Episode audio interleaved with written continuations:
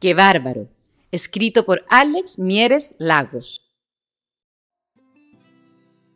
Hace unas semanas fui al Salar del Huasco con mi familia.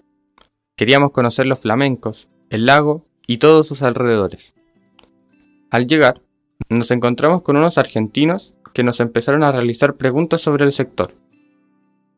Yo al contarles sobre algunas cosas del sector, me repetían siempre, ¡qué bárbaro! Yo tenía algo de idea sobre el significado de la expresión, pero mejor les pregunté para no confundirme. Ahora no puedo parar de decir, ¡qué bárbaro! ¡Qué bárbaro, ¿no?